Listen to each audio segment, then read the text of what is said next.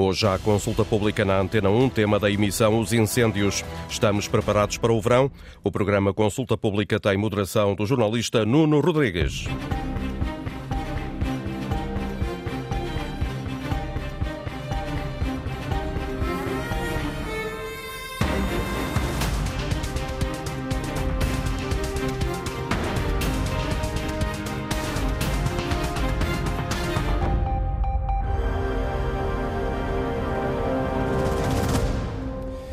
Dia. Ano após ano, o cenário repete-se com a subida das temperaturas. Os incêndios tomam conta do país, dizimando vidas e património. Nos períodos mais críticos, são diários os retratos de pessoas e localidades impotentes perante o fogo. Ano após ano, repetem-se os apelos à prevenção, à limpeza de terrenos, no fundo, aos cuidados a ter, mas o clima não dá tréguas, a chamada época de incêndios vai ficando cada vez mais longa e com incêndios ainda mais violentos. É nesse contexto que o Governo e as autoridades têm alertado uh, para um ano de 2023 ainda mais difícil no combate ao fogo. A menos de três meses do início do período mais crítico, ou que mobiliza mais meios, estará o país preparado para o que aí vem? Os meios previstos são suficientes? E que lições retiramos do passado recente em Portugal. São pontos de partida para o consulta pública de hoje, em direto na Antena 1. Começo por eh, agradecer e apresentar os nossos eh, convidados. Patrícia Gaspar, Secretária de Estado da Proteção Civil, Joaquim Santos Silva, professor no Politécnico de Coimbra, investigador no Centro de Ecologia Funcional da Universidade de Coimbra, é especialista em Ecologia e Gestão do Fogo, está connosco a partir dos estúdios da Antena 1 em Coimbra. António Nunes, Presidente da Liga dos Bombeiros bombeiros uh, portugueses. Nuno Lopes, uh, meteorologista, uh, lidera a Divisão de Previsão Meteorológica e Vigilância do Instituto Português do Mar e da Atmosfera. E Fantina Tedim é geógrafa, professora auxiliar no Departamento de Geografia da Faculdade de Letras da Universidade do Porto. Faz também parte, é investigadora do Centro de Estudos de Geografia e Ordenamento do Território é, entre outras matérias, especialista em incêndios extremos. Bom dia a todos, obrigado pela vossa presença. Já vamos eh, à conversa. Antes, regressamos seis anos depois a Pedrógão Grande e a Castanheira de Pera, duas das regiões mais afetadas pelos incêndios de 2017. A jornalista Carolina Ferreira foi testemunhar os eh, trabalhos de limpeza que estão a decorrer no terreno. Na localidade de Covais, ao serviço de um proprietário, está em ação uma das duas equipas de sapadores florestais da Associação Ape Flor. Junto dos proprietários fazem limpeza de terrenos, desmatação, tudo aquilo que é a nossa silvicultura. Maria Margarida Guedes é a presidente da Associação dos Produtores e Proprietários Florestais do Conselho de Pedrógão Grande. Eu penso que temos feito um bom trabalho de prevenção. E aponta uma inquietação. Tem que se pensar num modo de toda esta floresta que está por aqui desordenada e com falta de limpeza, porque se olhar à nossa volta, muito do, do que foi ardido está lá. Se calhar não é porque as pessoas não querem limpar, é porque as pessoas não tiveram a possibilidade de limpar financeiramente.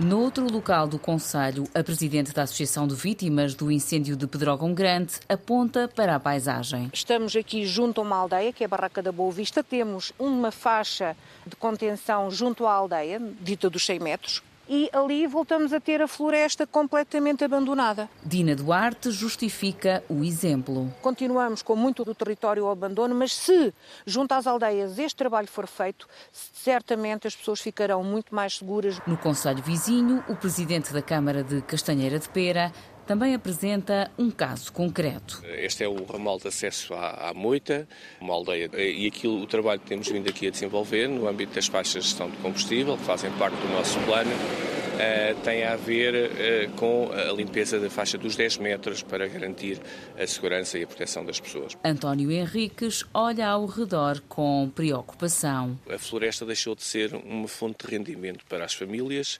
e está a crescer de forma desordenada. Têm existido, de facto, muitos programas, os condomínios de aldeias, a IGPs, que visam alterar a paisagem e melhorar todo este território, mas a sua implementação, por vezes, torna-se muito lenta, excessivamente burocrática. De Castanheira de Pera a Pedrógão Grande, Os nossos entrevistados parecem partilhar a mesma visão. Eu diria que nós nunca estamos preparados para uma época de incêndios e, sobretudo, o nosso território que é tão, tão complicado. Eu creio que nem este, nem todos os territórios uh, rurais ou do interior de Portugal estarão preparados uh, como nós desejaríamos que estivessem. Não sei se algum dia estaremos sempre preparados para a época de incêndios, mas estamos conscientes do trabalho que estamos a fazer, uh, essencialmente na prevenção. Reportagem de Carolina Ferreira. Preparado está já o dispositivo especial de combate a incêndios rurais para este ano. Conhecemos os detalhes uh, recentemente. Patrícia Gaspar, Secretária de Estado da Proteção Civil. Bom dia uma vez mais. Bom Obrigado dia, pela sua eh, presença. Entre 1 de julho e 30 de setembro, o período com mais meios uh, destacados, uh, vão estar envolvidas cerca de 14 mil pessoas. Uh, são mais cerca de mil em comparação com o ano passado. De resto, esse número tem vindo a aumentar ao, ao, longo dos últimos anos. Teremos também um pouco mais de 3 mil equipas, quase 3 mil veículos. Também aqui há um reforço em relação ao ano passado. Uh, o que lhe pergunto é se este reforço de meios está também relacionado com as dificuldades específicas que estão previstas para este ano. Bom, bom dia a todos. Queria agradecer antes de mais a oportunidade de estar aqui neste importante debate e queria cumprimentar os colegas que estão aqui comigo em estúdio e também aqueles que estão uh, nos estúdios mais remotos e todos aqueles que hoje uh, nos ouvem.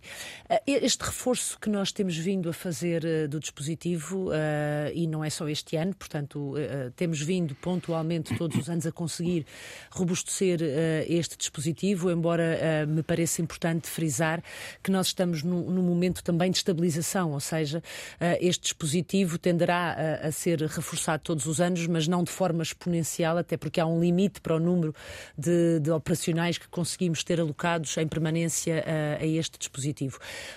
A maior, ou talvez a característica mais importante uh, destes dispositivos que nós todos os anos vamos constituindo para fazer face a, a, aos incêndios rurais é a sua flexibilidade, ou seja, a garantia que nós temos de não esgotar totalmente o dispositivo permanente para podermos ter uma margem de manobra para, em momentos mais críticos, durante a fase toda ela mais crítica, mas sabemos que se pegarmos no período do verão, o verão não é todo igual e temos momentos de maior tranquilidade em termos meteorológicos e momentos mais críticos, e é nesses momentos que nós temos que ser capazes de ter ainda uma almofada de conforto onde ir buscar mais meios, mais massa humana para poder reforçar o dispositivo neste, nessas, nessas alturas. É de resto aquilo que temos feito nos anos anteriores. Este ano já o fizemos por duas vezes.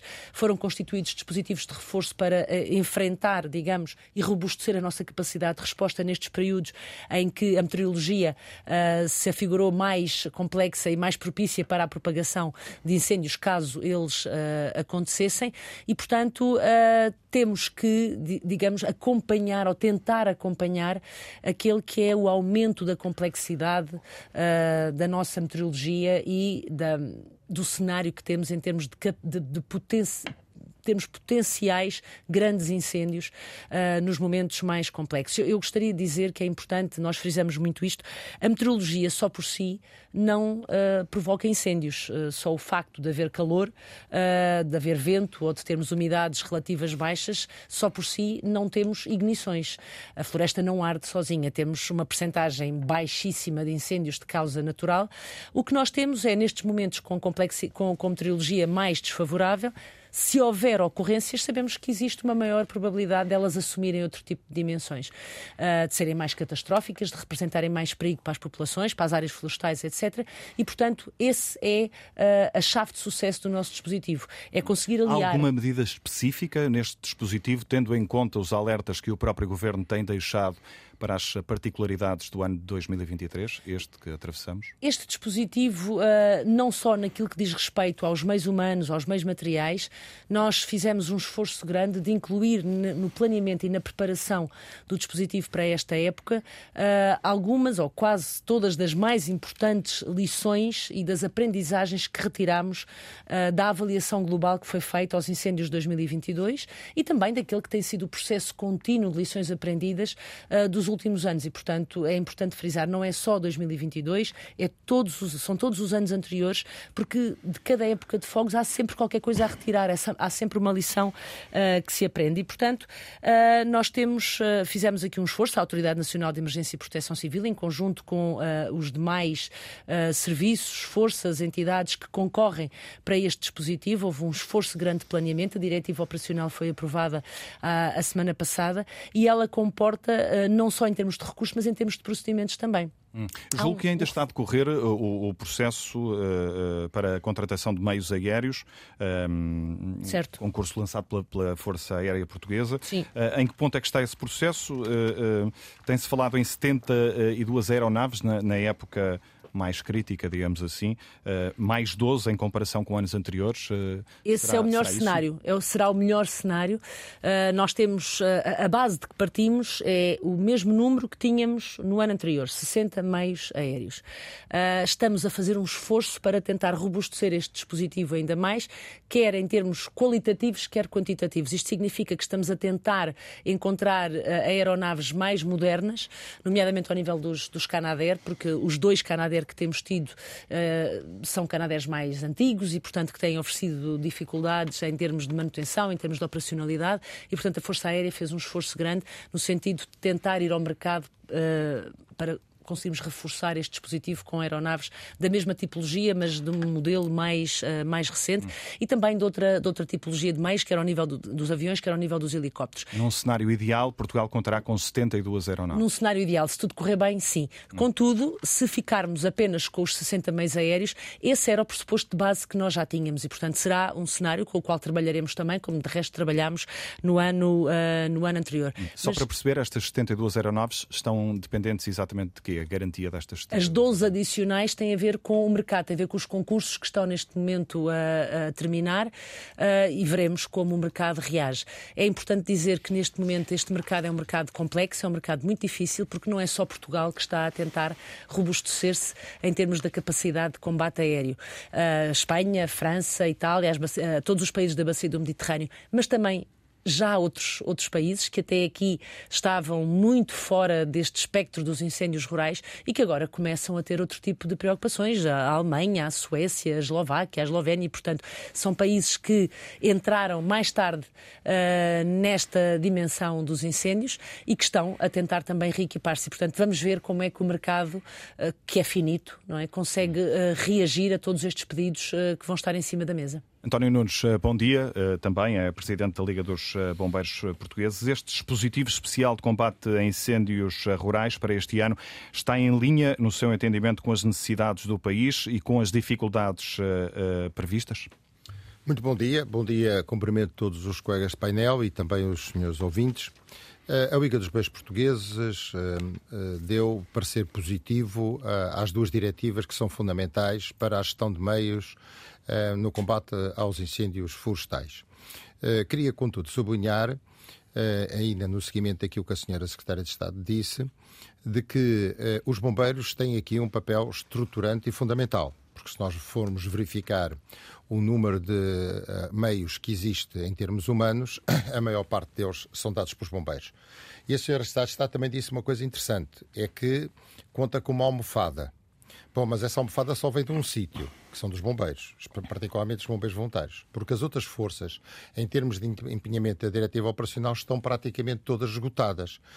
São as duas entidades que podem fazer este reforço? Por um lado, os bombeiros e, por outro lado, as Forças Armadas. Não conhecendo eu a capacidade que as Forças Armadas podem vir a ter neste, neste processo, uh, uh, uh, falo daquilo que conheço, que são a questão dos bombeiros. E uh, nós concordamos que o dispositivo tem que ser este, até porque nós temos que olhar para o dispositivo não só do ponto de vista da nossa capacidade operacional, mas também, e Portugal, como qualquer país, em qualquer política pública, tem a ver uh, associado um orçamento uh, e tem a ver que temos que ter algumas orientações do ponto de vista financeiro para apoiar os dispositivos. E, portanto, isto também não é elástico.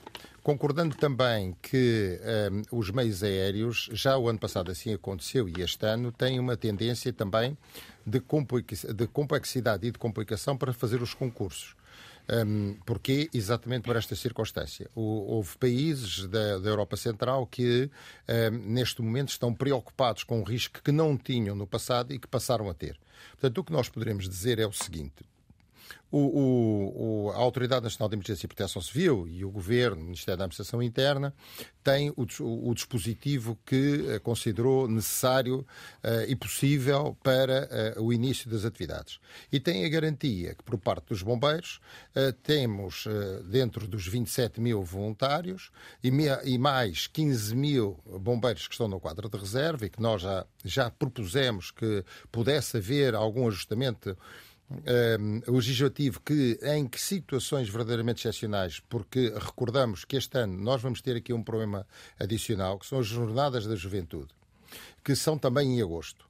E, e portanto, no que... início do mês de agosto. No início do mês de agosto. Que pode ser um período complicado ou não, não sabemos. A meteorologia tem sido muito incerta e esse tem sido uma complexidade para a autoridade e para o governo, porque a incerteza das condições meteorológicas, a imprevisibilidade que nós temos de muitas das vezes durante o verão haver semanas em que as temperaturas são absolutamente aceitáveis.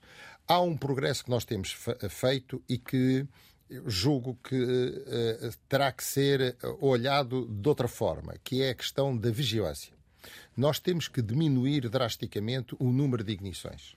E isso só se faz ou através daquilo que é a educação cívica das populações para comportamentos antissociais ou uh, pela uh, de centros de detecção, sejam através de câmaras, sejam através de postos de vigia, seja através de vigilância no terreno, para minimizarmos essa capacidade ou que nós temos operacional de atacar os incêndios no início e de eh, conseguir suprimir numa fase muito inicial. Porque os incêndios de grande complexidade, ao surgirem, vão ter problemas como tiveram em 2017 ou como tiveram em 2022. Disso não tínhamos dúvidas. Agora temos é uma certeza.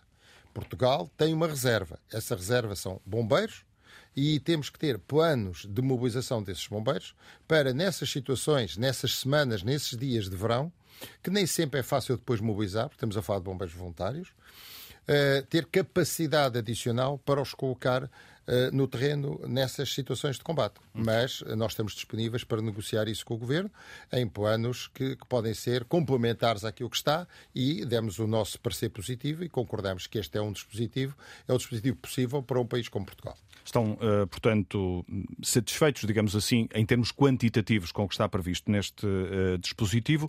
O que lhe pergunto agora é, e do ponto de vista da organização. E pergunto-lhe isto porque os uh, bombeiros decidiram avançar com a criação de um Comando Nacional próprio, um pouco à revelia do, do, do governo, digamos assim, uma decisão que já levou o Ministro da Administração Interna a lembrar que não respeitar a lei de bases é não respeitar o dispositivo legislativo principal.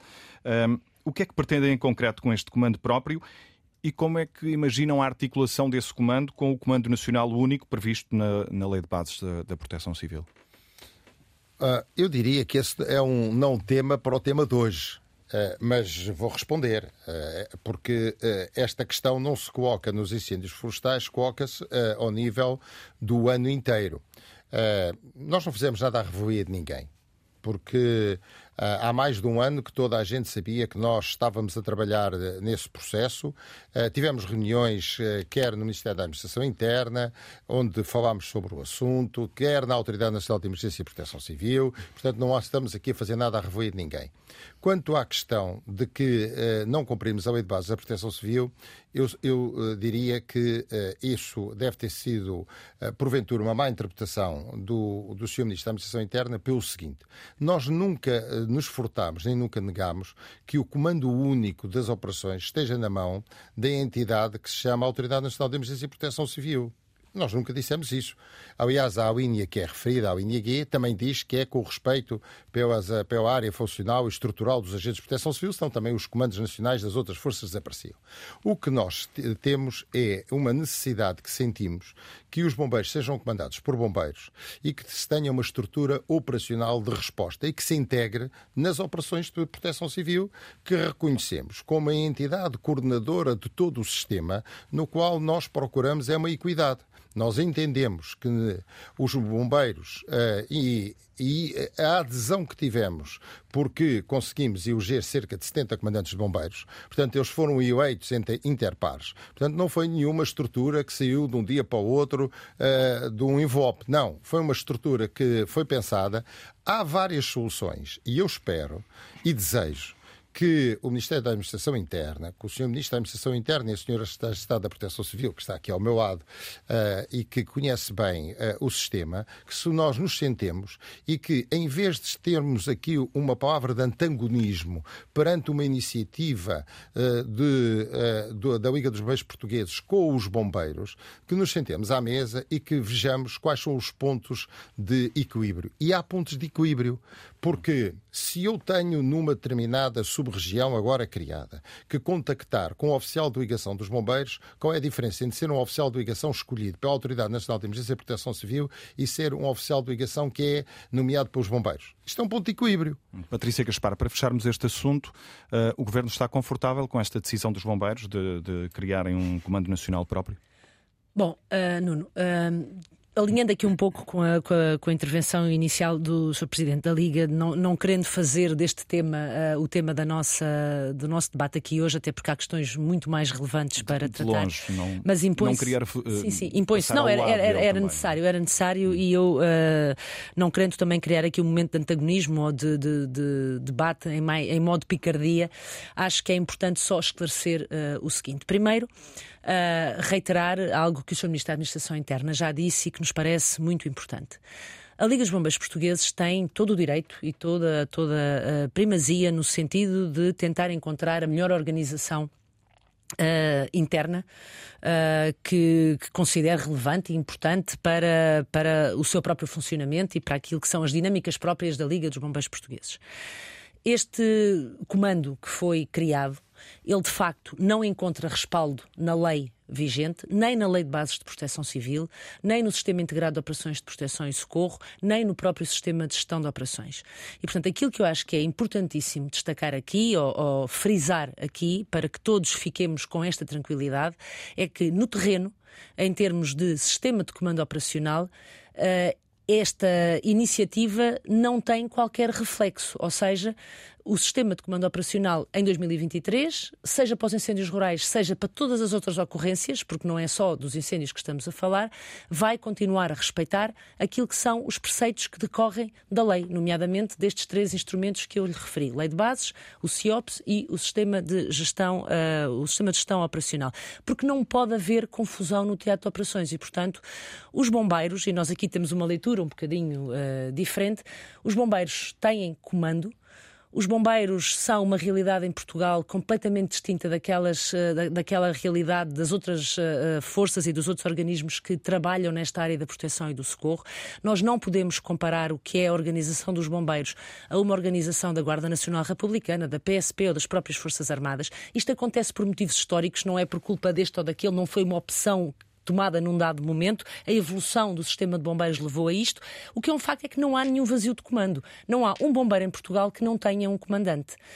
Uh, a estrutura da, operacional da própria ANEPS, 90% dos elementos vêm, são oriundos dos comandos dos corpos de bombeiros e, portanto, os bombeiros estão perfeitamente integrados. Mais, mais de 90% das operações de proteção e socorro em Portugal e não estou a falar só de incêndios, mais de 90% são comandadas por bombeiros. E, portanto, eu diria que os bombeiros têm uma primazia fundamental no sistema de resposta operacional no nosso país, que irão continuar a ter. O que é preciso é respeitar aquilo que decorre da lei, que define a cada momento quem comanda e como comanda. É interessante também referir que os bombeiros e a Autoridade Nacional de Proteção Civil, de Emergência e Proteção Civil, através da sua estrutura operacional, são as únicas duas uh, entidades que até têm, no âmbito da proteção e do socorro, a primazia de comandar outras entidades. Quando um comandante de bombeiros assume o comando das operações de um determinado incêndio uh, florestal, por exemplo, ele está a comandar os bombeiros, que estão envolvidos nessa operação, mas também tem o comando único sobre todas as outras entidades, que é uma prerrogativa que não assiste a muitas outras forças no nosso país.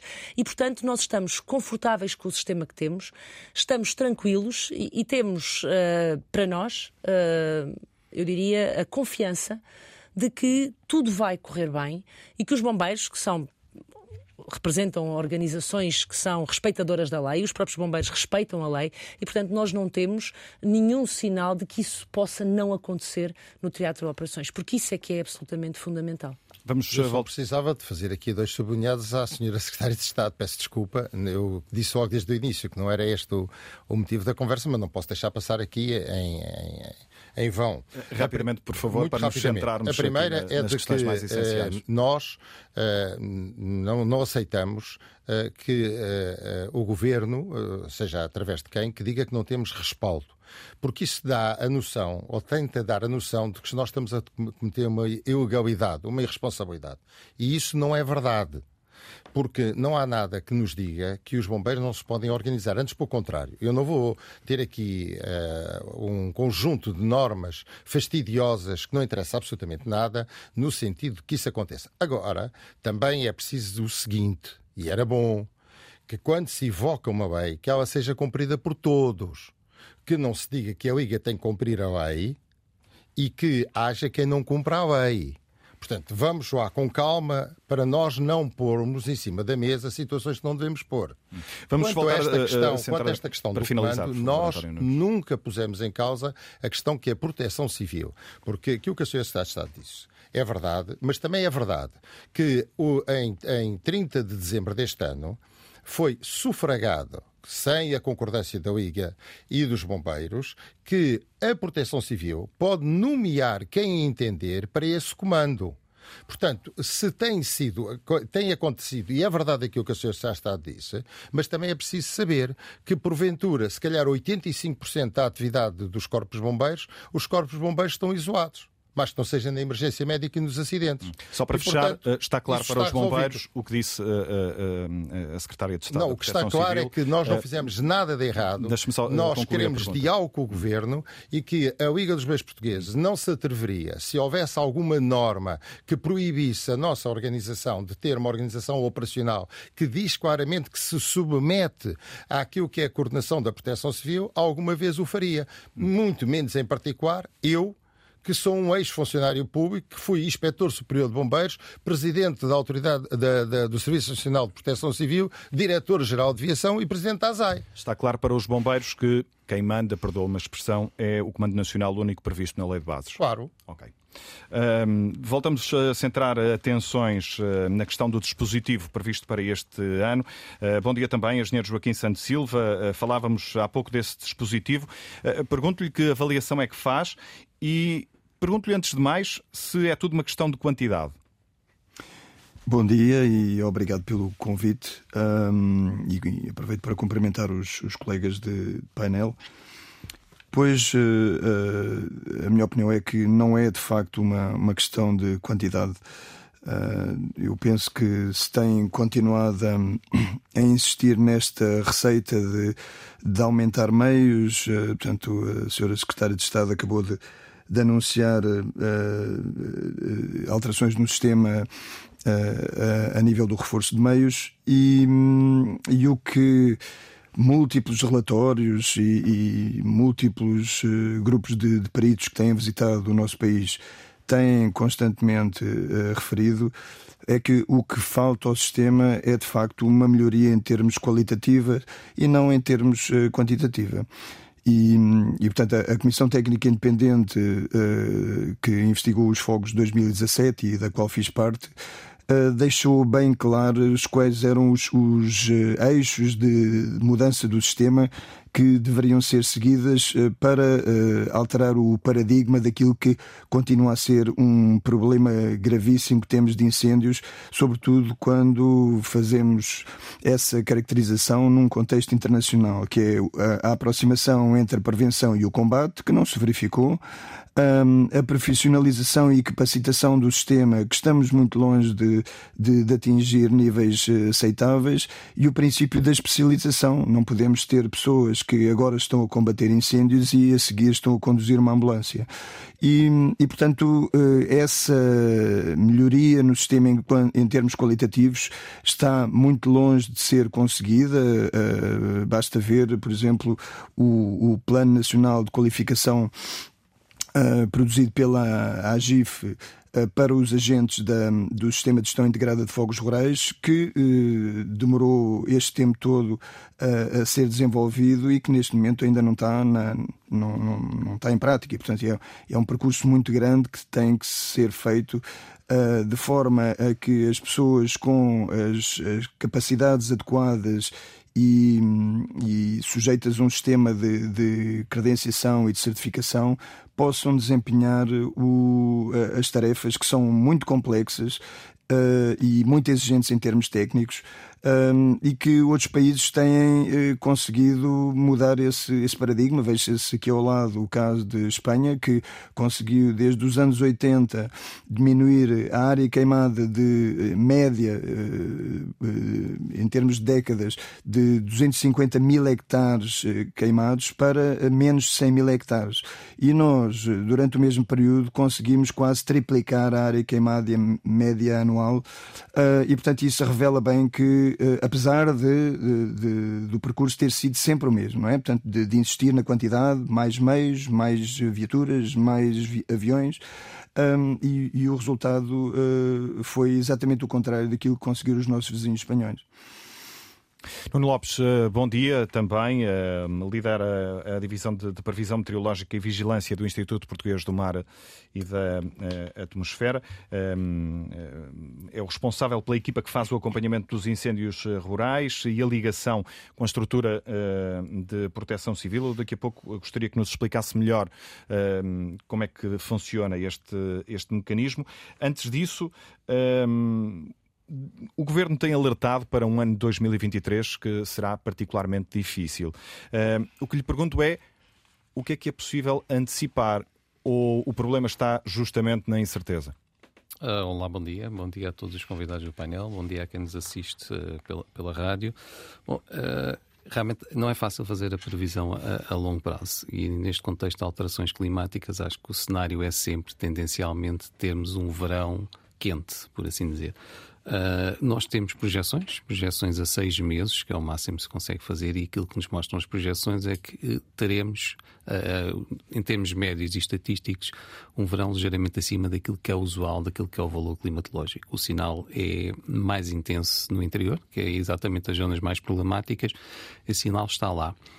Claro que também há aqui a questão das alterações climáticas é relevante e mostrando aqui um bocadinho a parte técnica, os modelos de clima, as projeções que fazem, que nós temos verificado é que apontam claramente na direção das alterações climáticas, o que é normal, porque é aquilo que se assiste e é aquilo que o modelo representa. Claro que aquilo sendo um valor médio não mostra como é, que, como é que há a distribuição ao longo do verão e, portanto, há muitos cenários possíveis que concretizam uh, um verão com valores acima daquilo que é usual da, da normal climatológica há que ver também que a análise do, do, da complexidade do verão vai estar também sempre ligada ao que se passou até chegarmos ao verão. Estamos a falar de tudo aquilo que precipitou ou não, quer no inverno, quer na primavera, porque... Uh, com, com, a quantidade de água nos terrenos, por exemplo. Exatamente, portanto, a questão da seca, que muitas vezes vem falada, é também muito importante quando chegamos ao verão, porque é claramente um dos fatores que contribui para termos maior uh, perigo de incêndio rural quando chegarmos ao verão. Uh, este ano, eh, na realidade, em 2023, começámos quando que tem algumas semelhanças ao ano passado. Uh, não é com a mesma distribuição, ou seja, em termos de meses, uh, tivemos, por exemplo, um janeiro que choveu muito mais que o ano passado, mas o fevereiro foi idêntico e março um, foi bastante abaixo. E, portanto, mas em termos médios estamos, estamos próximos. Uh, abril, estamos bastante mal em termos de precipitação. Na Zona Sul, praticamente não há registro de precipitação. O que precipitou foi pouco na Zona Norte e, portanto, com certeza que vamos chegar ao final de abril com uma seca em termos de distribuição do território em valores superiores ao que é o ano passado. Isto permite ver, podemos ter aqui realmente situações mais complexas para o verão. Não, não dá-nos alguns indicadores, uh, avisa-nos que, que é para ter cautela, porque realmente a situação pode ser complexa. Como é que o, o Instituto uh, uh, acompanha, uh, em particular, a questão dos incêndios e como é que é feita essa ligação com a proteção civil? Pronto, há aqui algo que se calhar a maioria do público desconhece, nós tentamos sempre fazer esta, um bocadinho esta pedagogia. Uh, nós temos uma relação muito próxima com a proteção civil, conhecemos diretamente as pessoas, temos canais privilegiados de comunicação, uh, quer, das, quer até canais pessoais, fora os canais institucionais que temos uh, em termos de comunicação.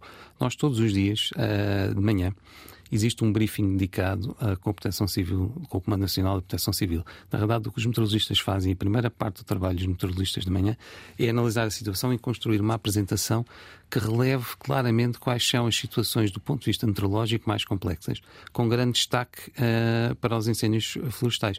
É um destaque claramente veio desde 2017, um, após aquela grave situação e aquela terrível tragédia, houve indicações realmente de cada vez mais uh, se focacionarmos também para os, para, os, incêndios rurais, e eles podem acontecer em qualquer altura. Eu lembro-me que o ano passado, em 2022, houve imensos incêndios em janeiro, que é um ano, é um mês atípico, mas realmente seca houve imensos incêndios, e nós começamos claramente a projetar e a indicar nas nossas apresentações o risco de incêndio quase cada vez mais cedo. Abril já é comum começarmos e por vezes temos que introduzir até antes de abril uh, esses índices meteorológicos.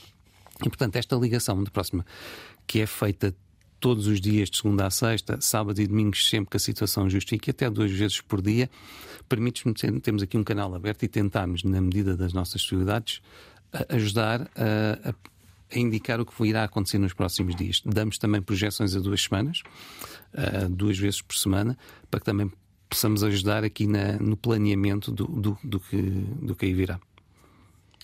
Fantina Tedim, bom dia também. Uh, para uma especialista em incêndios extremos, uh, não é difícil de perceber que os fatores climáticos têm uma relevância muito uh, significativa. as alterações climáticas trouxeram uma nova geração de incêndios, se é que podemos dizer assim. o que lhe pergunto é se Portugal tem adaptado a prevenção e o combate ao fogo a essa nova realidade, na sua opinião? Bom dia. Começo por agradecer o convite e cumprimento os colegas do painel e os ouvintes. Um, eu acho que Portugal tem feito grandes esforços, uh, mas não tem uh, efetivamente se adaptado como deve, deve ser em relação a esta nova realidade.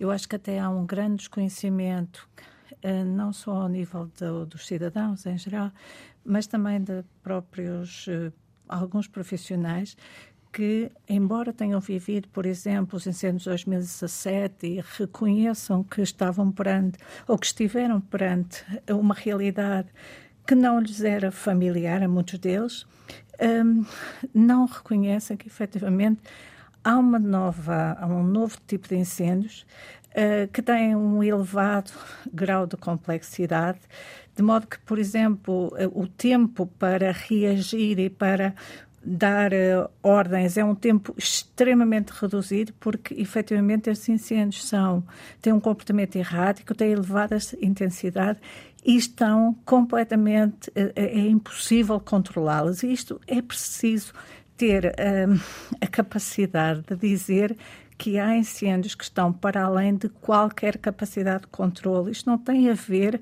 com as características do dispositivo em termos de número, eh, em termos de efetividade, não tem nada a ver com isso. Tem a ver com uma realidade para a qual não, eh, para a qual não temos mecanismos, nem em Portugal, nem na Austrália, nem nos Estados Unidos, não há mecanismos para parar esses incêndios. Mas isso não significa que estes incêndios, que representam uma elevada ameaça, tenham necessariamente que provocar mortes. São duas realidades distintas. Mas, primeiro, temos que reconhecer que, devido às alterações climáticas e a outras alterações na paisagem, a probabilidade de nós, em Portugal, um, termos incêndios extremos está efetivamente a aumentar. E, Sendo que a solução é... nesses casos passará por minimizar danos ou minimizar as consequências, digamos assim, é isso? Sim, temos que ter uma, uma sociedade preparada, uma sociedade que efetivamente primeiro tem conhecimento, depois sabe o que é que tem que fazer ao nível da prevenção e ao nível da próprio do momento de resposta. Uh, o que é que têm que fazer, nomeadamente se têm que sair das aldeias, se têm que ficar, quais são as, as medidas que podem adotar para garantir a sua, a sua segurança e também proteger os seus bens, que é, é, é muito importante para as populações. Portanto, nós temos, para nos adaptarmos a esta nova realidade, nós temos que ter mais conhecimento e não temos que ter medo de dizer algumas coisas. Ok? Porque não, é, é esta a realidade que temos. Primeiro, conhecimento. Depois, ter capacidade de envolver um, vários atores, incluindo os cidadãos, no modelo de prevenção, de, de preparação, para que se possam evitar efetivamente uh, danos e, sobretudo, perdas de vidas humanas. Já vou querer uh, uh, ouvi-la, em particular, sobre essa questão do envolvimento das populações, das pessoas em todo este processo. Um, Patrícia Gaspar, ainda há poucos dias uh, ficámos a conhecer mais um relatório de um grupo de peritos convidado pelo Governo para fazer a avaliação dos grandes incêndios de 2022, do ano passado, portanto. Desde 2017, os especialistas das mais diversas áreas já deixaram centenas, talvez milhares milhares de, de recomendações uh, ao governo para melhorar a prevenção e o combate a incêndios. Uh, muitas delas uh, não foram ainda integradas na estratégia oficial, era o que sublinhava há pouco o professor Joaquim Santos Silva. concorda com essa, com essa leitura? Permita-me fazer aqui uma, uma, uma intervenção que me parece importante e, e útil para todos. 2017 foi objetivamente um ano que, que nos marcou a todos e que marca um ponto de viragem importantíssimo na forma como Portugal lida com a questão dos incêndios rurais. A partir desse ano, uh, iniciou-se um processo de transformação global, transversal, que implica não só com as forças que estão na alçada do Ministério da Administração Interna, mas também com toda uma outra, uh, um conjunto vastíssimo de entidades do Estado e não só, que concorrem umas mais diretamente, outras mais indiretamente para esta questão. Um processo de transformação de um país, porque é de um país que estamos a falar, não se faz em dois anos, nem em três, nem em quatro, nem em cinco. Agora, nós temos duas opções. Continuamos uh, sempre a dar nota daquilo que ainda não está feito, ou mantemos o foco naquilo que ainda não está feito, mas que estamos a trabalhar e no, áreas nas quais estamos ainda a, a fazer um caminho mas temos obrigatoriamente, e por uma questão até de honestidade, dar conta daquilo do muito que já se progrediu e do muito que já se conseguiu fazer. E, portanto, há uma série de conquistas que são absolutamente fundamentais dos últimos anos. Algumas delas uh, até vinham sendo trabalhadas até antes de 2017, porque 2017 reforça esta percepção, mas não foi aí que acordámos para a questão dos incêndios. Eu recordo os anos de 2013 e 2005, eu recordo o ano de 2013, dos quais tirámos muitos ensinamentos e que têm vindo a trazer uh, consecutivamente alterações e, e, e, melhorias e evoluções para, para o sistema. Mas, portanto, há um conjunto de conquistas que foram sendo feitas e que nós não podemos menosprezar. Nós temos mais conhecimento no sistema, temos neste momento, uh, o Nuno uh, há pouco dava nota do trabalho que a meteorologia faz com a ANEPS e com as demais entidades do, do, do sistema de proteção civil, mas não é só o IPMA. Nós temos neste momento. A NEPS, a Autoridade Nacional de Emergência. Ah, ah, peço desculpa, Civil. exato, da, da, Autoridade de Proteção Civil. Uh, temos neste momento no, no, no, Comando Nacional da Proteção Civil o Núcleo de Apoio à Decisão Operacional, o NADER, que congrega elementos da academia, que congrega elementos do Instituto de Conservação da Natureza e Florestas, do da própria meteorologia, que consegue fazer um trabalho fundamental de predição e de acompanhamento. Ou seja, este núcleo permitiu que nós fizéssemos aqui um, uma mudança importantíssima, que é deixar, peço desculpa pela expressão, nós deixámos de andar a correr atrás dos incêndios e passámos a ter aqui uma capacidade de antevisão e uma capacidade de acompanhamento completamente diferente daquela que tínhamos no passado. Já temos alguma especialização. Agora, eu não consigo transformar uh, eh, 14 mil operacionais de um ano para o outro. É impossível. Há um trabalho de grande especialização, de capacitação, de formação que tem vindo a ser feito. Este ano temos já uma série de ações de treino operacional que já estão em curso. Temos formação que está a ser dada na Escola Nacional de Bombeiros. Temos um universo superior a 5 mil operacionais que vão estar, digamos, no escopo destas intervenções. Nós temos uma redução da área ardida na casa de um terço nos últimos anos. Obviamente que o ano passado não foi um bom ano, temos uh, uh, números a registrar que não, que não agradam a, a, ninguém. Temos conseguido garantir a inexistência de vítimas civis uh, destes incêndios, portanto, que é um, um, um aspecto importantíssimo. Conseguimos implementar, eu diria, em tempo recorde, um programa de resiliência comunitária que tem sido objeto de inúmeros elogios cá dentro e lá fora, o programa Aldeia Segura, Pessoa Segura, que tem neste momento já cerca de mais de 200 aldeias aderentes a este programa, com cerca de 3 mil lugares de abrigo ou de refúgio identificados e que permitem garantir que, em caso de incêndio, estas aldeias, sobretudo aquelas que estão nas freguesias prioritárias e que convivem mais de perto com este, uh, com este, com este drama dos incêndios uh, rurais, possam estar mais protegidas. Foram inúmeros os simulacros, os exercícios que já fizemos, ações de sensibilização. Eu acho que nós temos hoje uma população, sobretudo no interior, muito mais desperta e muito mais sensível e até consciente do risco que estes incêndios trazem do que tínhamos há cinco ou há seis anos. Eu disso não tenho a mínima dúvida. Temos um, um, um caminho enorme a percorrer, sem dúvida. Mas é importante dizer uma coisa. Nós vamos ter sempre que lidar com a questão dos incêndios. O risco zero não existe por mais que se trabalhe na área da prevenção, nem aqui, nem em nenhum país. Há pouco o professor Santos Silva deu o exemplo de Espanha. É verdade, Espanha, França, outros países, têm, Austrália, Estados Unidos, têm feito um trabalho notável também em termos de prevenção e continuam a ter incêndios. Os incêndios vão acontecer. O que nós temos que garantir é que esse número reduz substancialmente e já reduziu muito. Eu sou do tempo quando trabalhava na estrutura operacional, eu lembro-me do ano 2010, 2011, 2012, em que nós tínhamos 500 ocorrências por dia. Eu lembro-me de um dia que fui a, a, a, um país europeu dar uma ação de formação no âmbito do Mecanismo Europeu de Proteção Civil. Quando mostrei as nossas as estatísticas, houve um senhor que disse que eu tinha um erro na apresentação, que aquilo era impossível.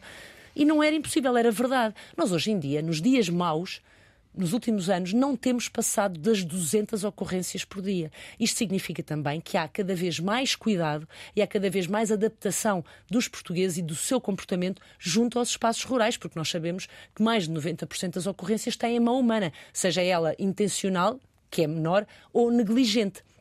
É uma distração com uma máquina, é uma distração com o uso do fogo e, portanto, nós em qualquer momento podemos ter um incêndio. Se estes incêndios acontecessem, estas ocorrências surgirem em dias, como dizia o Nuno, que nós agora, em abril, não conseguimos dizer quando é que vão acontecer, mas se acontecerem em momentos, naqueles períodos, com meteorologia mais desfavorável, sim, temos hipóteses de ter incêndios com desenvolvimentos que podem ser catastróficos. Depois depende como é que eles acontecem e onde é que eles acontecem. Nós temos hoje em dia um reforço muito expressivo da componente de vigilância e detecção. Temos, aliás, desde há dois anos, uma diretiva específica coordenada pela Guarda Nacional Republicana que congrega e que define todos os procedimentos para a detecção e para a vigilância, que engloba os meios apiados, que engloba as cerca de 270 torres de vigia, que engloba os diferentes sistemas de videovigilância, os meios apiados, etc., e que concorrem para nós termos, felizmente, uma maior capacidade de detecção que permite que tenhamos uma taxa de sucesso de ataque inicial nos incêndios de cerca de 90%. Ou seja, 90% dos incêndios o dispositivo consegue resolver nos primeiros 90 minutos. Isto não acontece por acaso, não é obra do destino. Acontece porque temos uma boa, fiscaliza... uma boa vigilância, uma boa capacidade de detecção e uma boa capacidade de uh, resposta. Temos estes 10% que fogem ao ataque inicial e que nem todos eles dão origem depois a ocorrências de grande dimensão. Depende do momento em que eles acontecem. Agora imagine o que é, durante a noite, a capacidade de detectar um incêndio durante a noite é menor do que é durante o dia. Num local remoto, sem acessos, é muito mais complicado.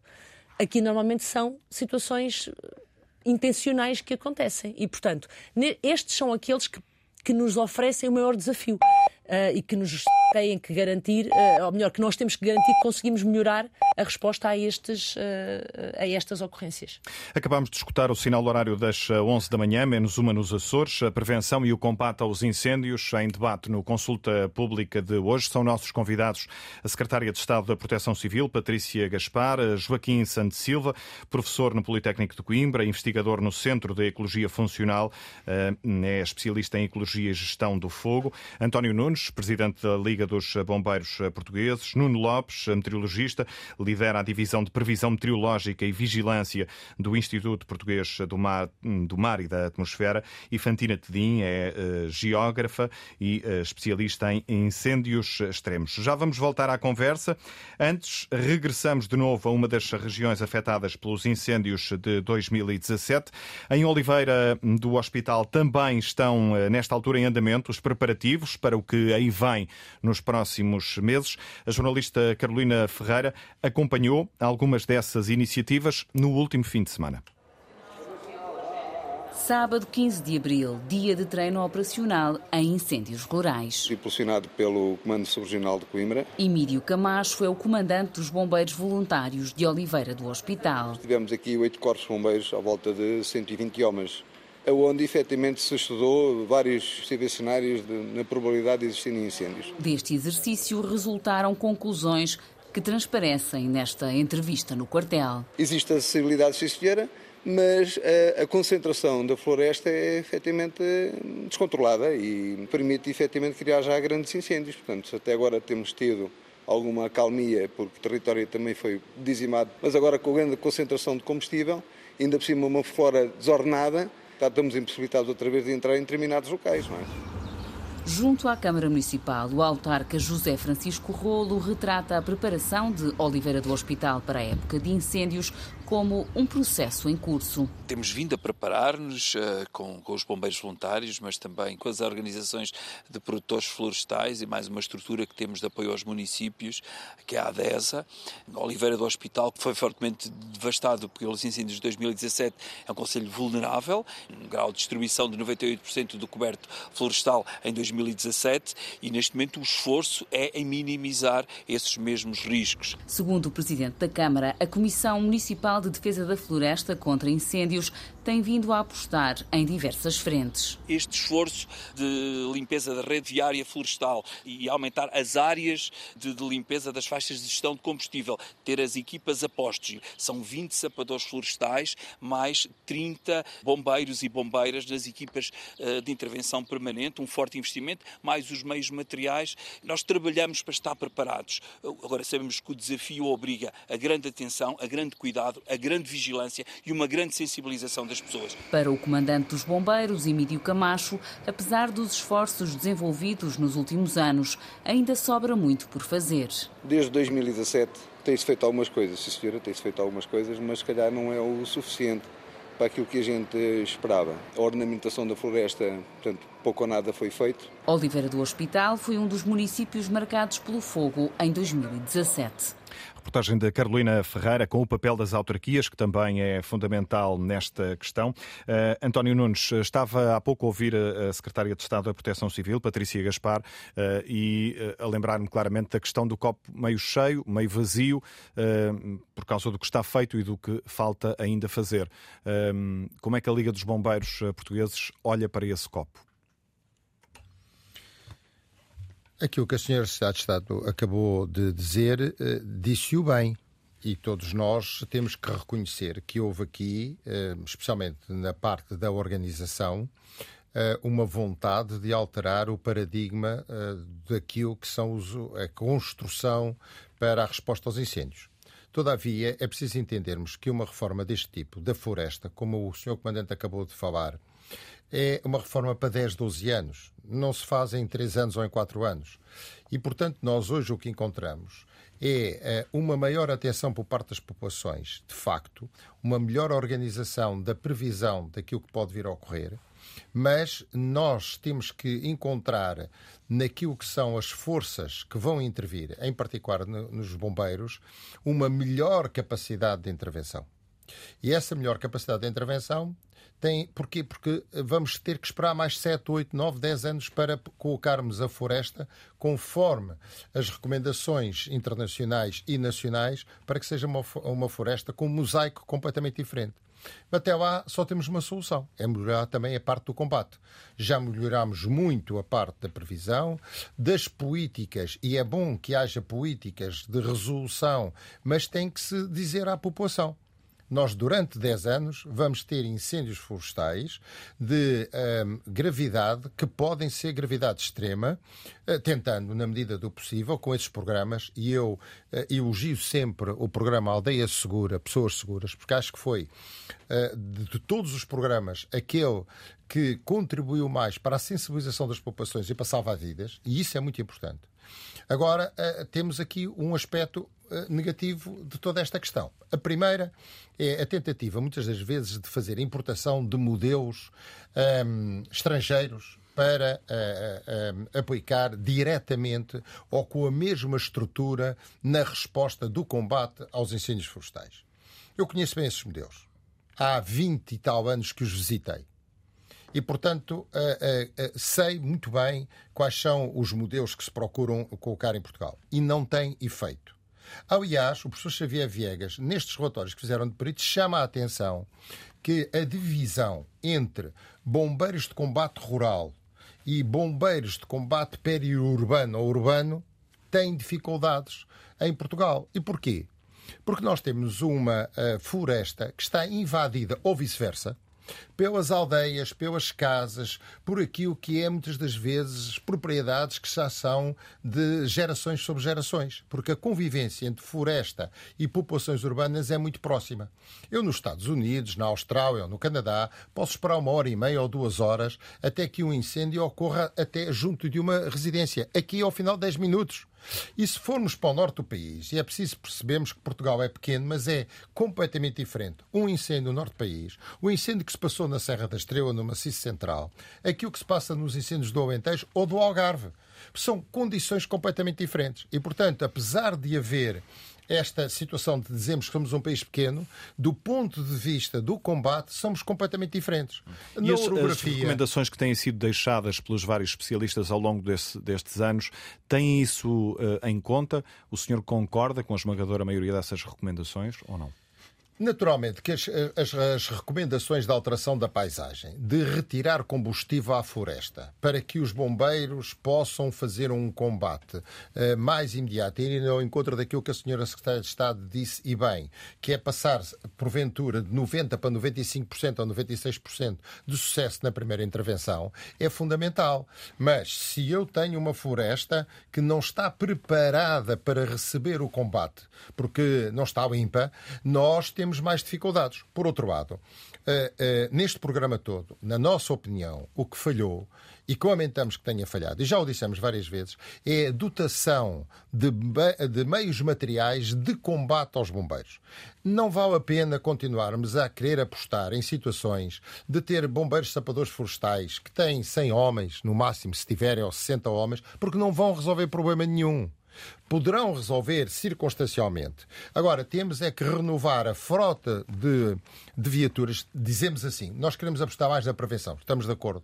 Mas há este período de 10 anos que não podemos apostar em mais ninguém. Temos que fazer o trabalho que foi aqui dito e bem, e temos todos os portugueses de o reconhecer, que o Governo tem feito um esforço substancial nesta área, mas há que fazer, durante este período, dotar os corpos de bombeiros de viaturas, de mulheres e homens e de equipas que possam responder, porque durante 10 anos vamos ter esses incêndios. Agora, podemos melhorar muito a vigilância, ainda mais podemos melhorar ainda mais, porventura, a vigilância e uh, uh, ter. E há aqui uma outra característica que nós temos vindo a criticar é que eh, o número de entidades presentes para o combate aos incêndios, agora ditos rurais, a nós nos parece que não vale a pena contarmos com eles todos do ponto de vista da articulação. É completamente diferente. Eu e a senhora Secretária de Estado estamos a discutir os dois. Como é que é uma metodologia de combate a um incêndio florestal do que estarem sete pessoas à volta da mesa, com formações diferentes, com uh, uh, opiniões diferentes, com uh, representatividades diferentes, e isso eu assisti o ano passado há algumas decisões que se estavam a tratar nos postos de comando que se atrasaram em virtude de alguma discussão que se tem quando se tem muitos especialistas à volta do mesmo assunto. E, portanto, nós somos mais apologistas para diminuir o número de entidades responsáveis pela área do combate e daí concentrar mais nos bombeiros essa responsabilidade. E quando eu digo essa responsabilidade, estou a falar de responsabilidade. E não vale a pena, cada vez que alguém erra, se constitui só ao lado uma nova força para dizer que aquela força uh, tem que ter ajuda porque não está bem estruturada. Não, temos que apostar mais nesta situação. Exatamente como estamos a fazer e bem na prevenção, temos que o fazer no combate durante estes 10 anos. Sendo que a visão daqui a 10 anos é diminuir drasticamente a questão do combate, porque a prevenção já deu os seus frutos e vamos ter uma floresta mais limpa, os aceiros abertos, a capacidade de interação entre as populações e a própria floresta que já está a ser conseguida e nós vamos ter uma nova, eh, digamos, uma nova população que olha para o espaço rural de uma forma diferente do que aquela que era no anterior, até porque razões económicas levaram ao abandono da floresta e não temos acompanhado a parte económica para a exploração da floresta. E tudo isso tem a ver. Agora, os bombeiros são o último recurso. Hum. Deixe-me perguntar ao professor Joaquim Santos Silva se concorda com esta ideia de que há demasiadas entidades, por vezes, envolvidas no, no, no processo. Bom, uh, de tudo o que disse o, o Sr. Presidente da Liga de Bombeiros Portugueses, é de facto a única coisa em que estamos de acordo. Eu penso que há de facto demasiados agentes a intervirem no sistema de, de combate. Isso foi bem uh, deixado em evidência pelo Observatório uh, Técnico Independente, que depois acabou por suceder à, à Comissão Técnica Independente. Um, e, e, isso, de facto, e aí estamos completamente de acordo. São, são agências com, com linguagens, com culturas, com organizações, com abordagens aos incêndios, com, com técnicas uh, completamente diferentes. E, portanto, isso só traz entropia para o sistema. E, e, e, de facto devíamos uh, tentar uh, apontar para uh, a constituição de, de, de forças que, uh, dedicadas ao combate uh, aos incêndios, uh, cuja união fosse um quadro de, de, de, qualificação e de especialização e de credenciação comum, tal como existe em outros países. Eu, eu, rejeito completamente a ideia de que não devemos olhar para o que se passa, para os bons exemplos dos outros países. Espanha não tem nada de diferente em relação a Portugal, nem em termos de clima, nem em termos de, de, de vegetação nem em termos uh, culturais das, das populações e conseguiu dar volta ao assunto. Nós, infelizmente, neste momento, apesar dos, do, enfim, dos avanços, e eu reconheço que foram feitos avanços, portanto, não, não concordo absolutamente, não devemos dizer só mal, e, portanto, também estou de acordo que houve progressos a nível do, do, do da redução do número de ignições. Nós passámos de praticamente 30 mil ignições por ano para praticamente um terço num, num mau ano, como foi o ano passado. Uh, o programa Aldeia Segura, Pessoas Seguras, é sem dúvida um, um, programa a elogiar e, portanto, a expandir e a, e a reforçar, completamente de acordo a esse respeito. Agora, no combate, estamos sinceramente muito longe daquilo que deveria ser um, um modelo adequado. Uma das razões é aquilo que disse o Sr. Presidente da Liga, mas há, há muitas outras e, portanto, a, a, a questão da, da aproximação entre a prevenção e combate, por exemplo, quer dizer, quem está melhor preparado para combater os incêndios na floresta é quem já trabalha nessa floresta. Temos internamente um excelente exemplo de um modelo que funciona e basta olhar para as, para as estatísticas, que é o modelo da Afocelca, que é a, a agência um, associada às empresas celulose que faz a defesa uh, e a prevenção dos, uh, da, das áreas de eucaliptal das, das empresas em Portugal, que têm resultados Uh, muitíssimo superiores ao restante dispositivo. Uh, precisamente, uma das receitas que eles têm é precisamente uh, aproximar a prevenção do combate. Nós, pelos vistos, estamos a afastar desse, desse paradigma que foi instituído pela CTI. E a questão da especialização também não consigo ver eh, grandes avanços a esse respeito. Portanto, estamos, estamos muito longe de, de conseguir especializar as pessoas. Já agora, uma pequena correção uh, àquilo que disse o, o, o Sr. Presidente da Liga uh, quanto à, à, à, citação do professor Xavier Viegas. O professor Xavier Viegas citou, referiu o resultado que, que teve dos diálogos que teve com as estruturas de comando dos bombeiros, que obviamente estão contra essa, essa separação entre as forças que se dedicam à defesa das casas e as forças que se dedicam ao combate aos incêndios rurais. Uh, mas uh, isso não foi, de facto, uh, a perspectiva geral do grupo de peritos, no qual eu estou também incluído, um, e, e, portanto, é algo que, que, está perfeitamente assente, que tem que haver uma especialização. Defender casas é uma coisa e o trabalho técnico de combater incêndios é outra coisa completamente diferente. Enquanto está a fazer uma coisa, não se está a fazer a outra. E há claramente uma competição entre a defesa das casas e a, e a, e a defesa da floresta nesse relatório é também referido que os bombeiros passaram 10 vezes mais tempo a defender casas do que a combater incêndios. Uh, e, portanto, eu, eu penso que há, há, um caminho muito longo a percorrer ainda a nível do combate.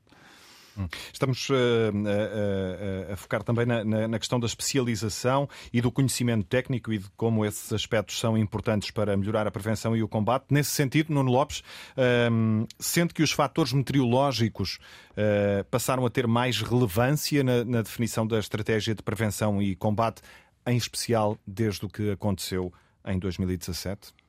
Uh, dizer, claramente sempre foi um fator que, que foi integrado na estratégia. Talvez a, a, consciência das alterações climáticas e de que poderíamos estar perante um panorama não visto uh, levou a que esse fator talvez tivesse sido um bocadinho mais reforçado. Mas de qualquer maneira, sempre uh, no verão, aquilo que realmente é dinâmico e que muda são as condições meteorológicas e é aquilo que é, que é, que é importante e que sempre foi integrado na estratégia.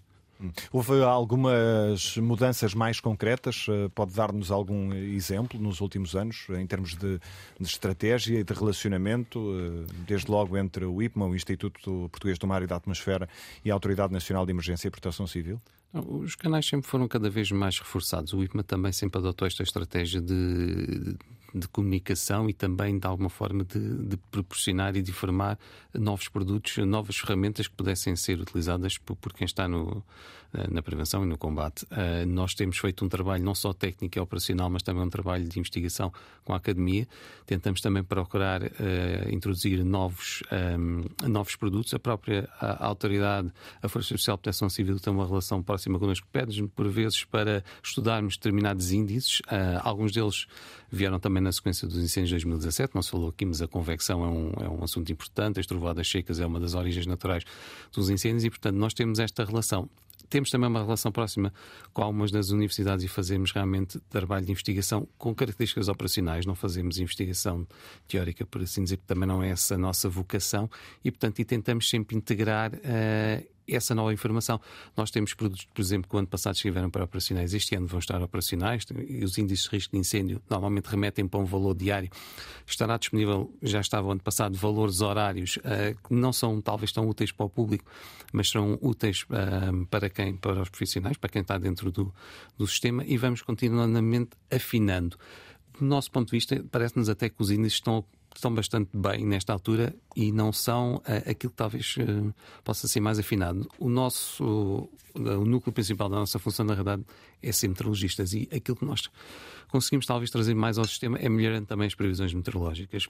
Há uma dinâmica porque isto é uma Está área... mais difícil uh, prever o, o estado do tempo? Não, eu, é assim, cada vez em termos de previsão do estado do tempo, acho que toda a gente reconhece as melhorias que houve nos últimos anos e que depois uh, repercutem-se em todos os outros índices. Ah, isto é muito dinâmico em termos da meteorologia. Todos os anos há pelo menos uma atualização ao modelo quer o que nós usamos, quer aquele que é usado internacionalmente e, nos disponibilizamos. Cada vez há mais ferramentas de observação com maior detalhe que nos permitem integrar essa informação nos modelos. Cada vez há maior capacidade computacional.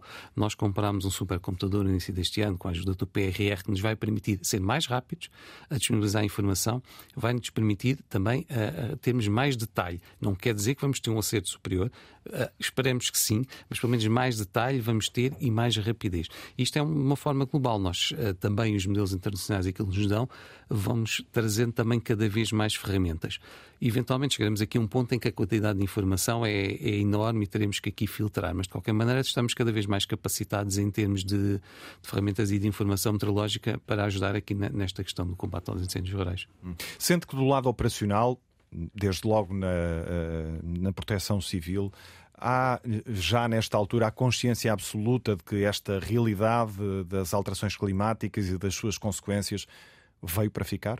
Ah, claramente, claramente. Uh, nós, nós falamos muito, nós, por exemplo, também temos ações de formação com os colegas da, da, do Comando Nacional e outros colegas do sistema e claramente esta questão está, está em cima da mesa. Até porque, uh, quando mais não seja as evidências de, por exemplo, do ano passado, em que tivemos uh, um verão muito quente, uma onda de calor praticamente recorde, valores absolutos batidos eh, em julho, duas semanas muito intensas em termos de calor e que provavelmente causou grande impacto de desgaste no, em todo o sistema e, portanto, eu acho que isso está, está, está presente. Nós todos esperamos que seja um verão dentro dos padrões usuais, mas uh, acho que todos estão conscientes de que podemos ter um verão mais. Episódios famoso. como esse vão repetir-se cada vez com mais frequência. Eu acho que temos que dizer que seguramente esses episódios vão se repetir, até porque estamos a, a, nossa base para fazer essa interpretação é que já há estudos anteriores climatológicos que apontavam exatamente para aquilo que nós estamos a verificar agora. Não é de agora que nós temos estudos que apontam para alterações climáticas. Alguns já têm 20 até 30 anos.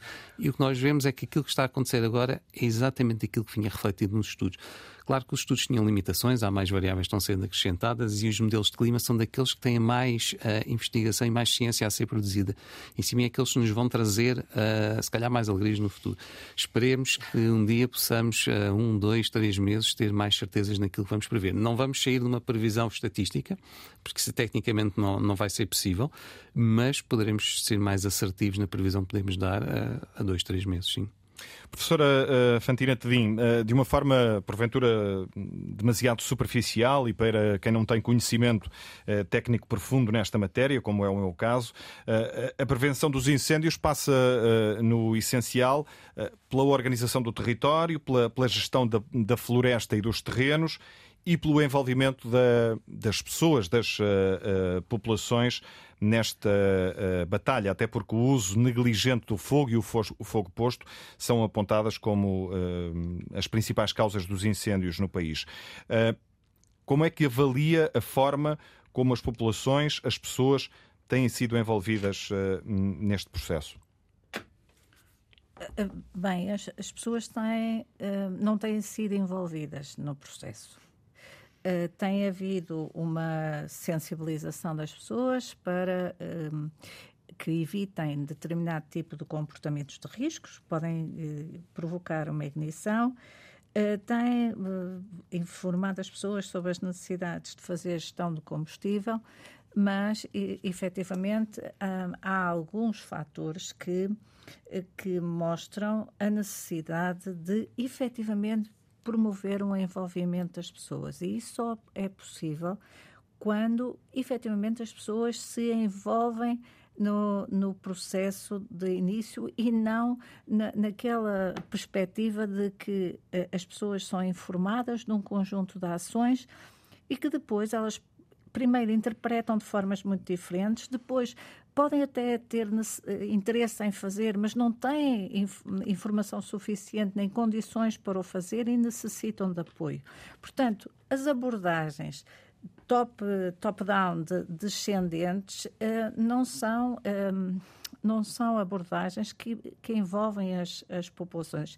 Tem que ser, tem que se partir muito do local e tem que se partir não apenas da sensibilização, mas um modelo de comunicação quer ao nível do risco, isto é, a comunicação antes dos, incêndios ocorrerem e que visam a, a, redução das ignições e a mitigação dos danos, e a comunicação também durante o incêndio. As pessoas, muitas vezes, isto foi patente em dos últimos incêndios, de, é, é que as pessoas que não têm informação que lhes permita saber o que fazer, para onde se dirigir elas acabam por um, ter, não ter informação e depois tomam as suas decisões em função daquilo que acham mais, uh, mais efetivo, mas que nem sempre efetivamente é, é o melhor.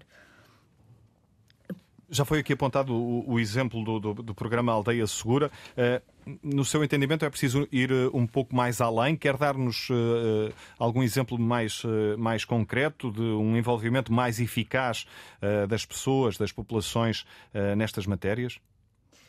Uh, em relação ao programa Aldeias Segura, Aldeia Segura e Pessoas Seguras, uh, eu acho que é uma boa iniciativa, porque, porque chama a atenção da necessidade de efetivamente preparar as pessoas para os incêndios. Mas o, o, o, estes dois programas têm sido implementados uh, de uma forma muito diferente no país. E o, o, grau de efetividade numa situação real de incêndio é muito diverso.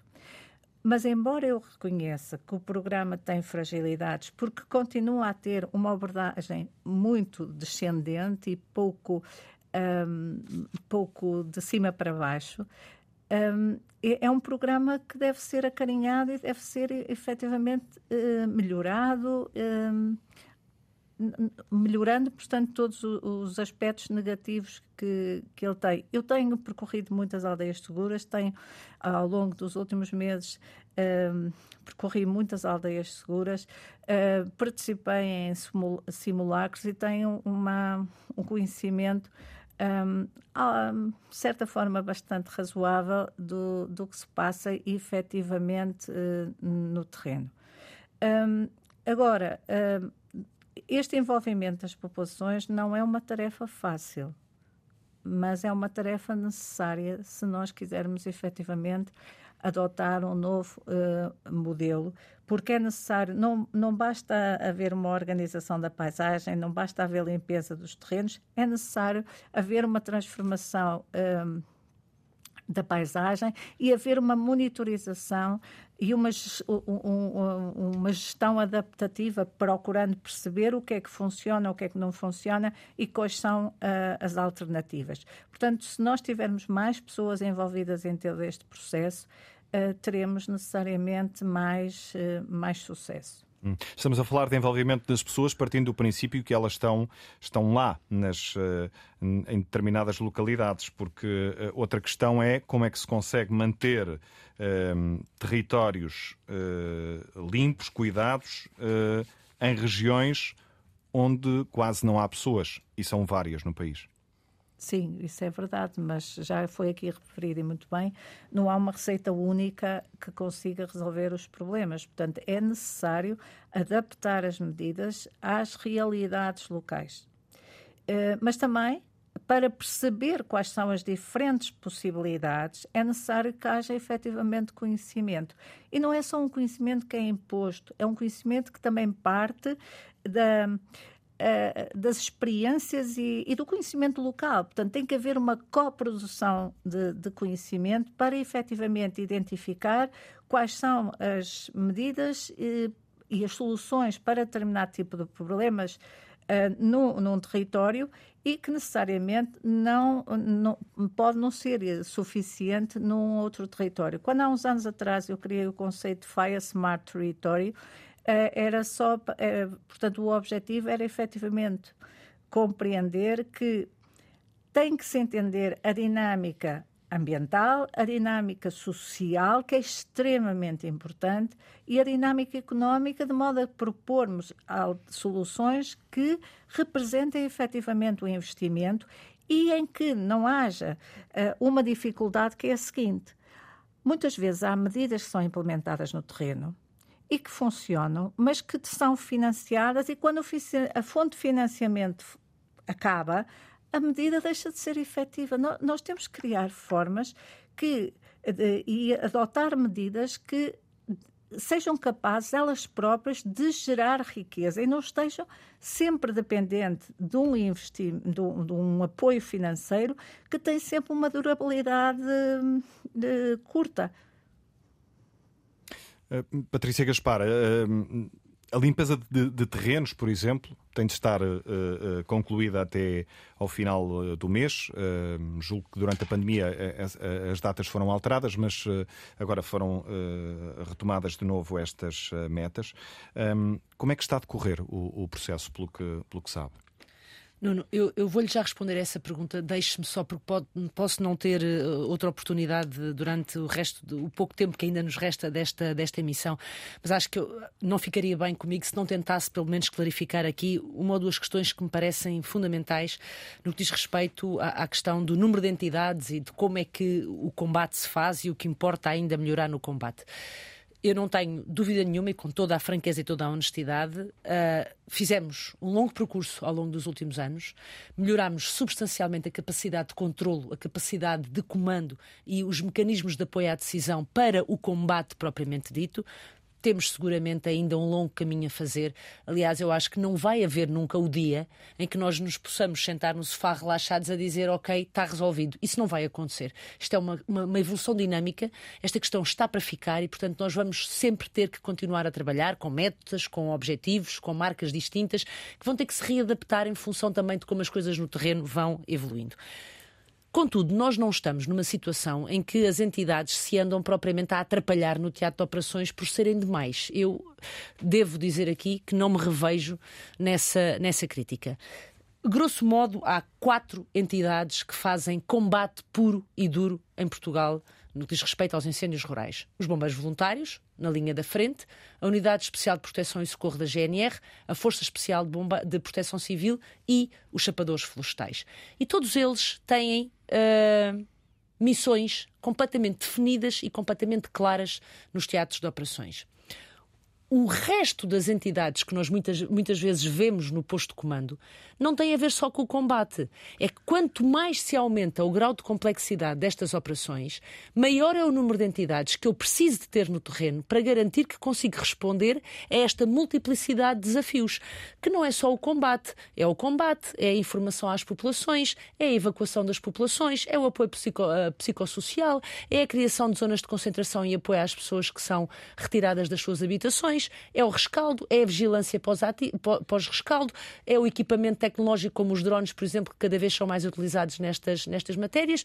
E, portanto, uma operação complexa exige naturalmente uma resposta complexa. E o que se pretende com esta aproximação da prevenção ao combate passa também por isto. Ou seja, não é dizer que os bombeiros voluntários de repente deixaram de ser capazes ou competentes para apagar incêndio na floresta. É garantir que nós não temos que fazer escolhas no teatro de operações, que é a tal escolha entre. Eu tenho aqui três equipas de bombeiros, por exemplo tenho um incêndio na floresta e tenho aqui uma frente que se está a dirigir para um aglomerado populacional, para onde é que eu vou, onde é que eu ponho estas equipas. À medida que o tempo for avançando e que eu for conseguindo claramente garantir esta especialização, eu vou ter cada vez mais a capacidade de conseguir fazer as duas coisas ao mesmo tempo e deixar de fazer escolhas, porque claramente ambas são importantes. A proteção de um património que é super importante para o país, que é um ativo fundamental, que é o património florestal, mas obviamente nunca deixar de garantir a proteção às casas, porque as casas estão associadas às pessoas e, portanto, eh, este é também um grande objetivo. Eu comandei operações de incêndios florestais, lembro-me do incêndio de Monchique, e esta dicotomia nem sempre é fácil. Agora, garanto-lhe que quem está à cabeça de uma operação, se no momento tiver que escolher entre proteger uma árvore, proteger uma vida, eu penso que ninguém tem dúvidas de qual deve ser a prioridade. O que nós queremos é evitar que estas escolhas tenham que ser feitas e garantir que temos claramente uh, forças capazes, especializadas, para responder às duas dimensões. Se eu tiver Força Especial de Proteção Civil, sapadores florestais, durante o verão, a trabalhar na floresta, a fazer a prevenção florestal, eu sei que se depois empenhar essas mesmas forças no combate, elas vão ser mais capazes, vão ser mais conhecedoras, vão conhecer melhor o terreno e garantem-me um combate provavelmente muito mais eficaz. E, portanto, não há aqui nenhuma miscelânea de organizações que se andam a sobrepor umas às outras. Pelo contrário, nós temos vindo a preencher vazios quanto mais complexas forem as operações, mais difícil, mais difícil é o combate. E nós temos muitas vezes comentários de pessoas,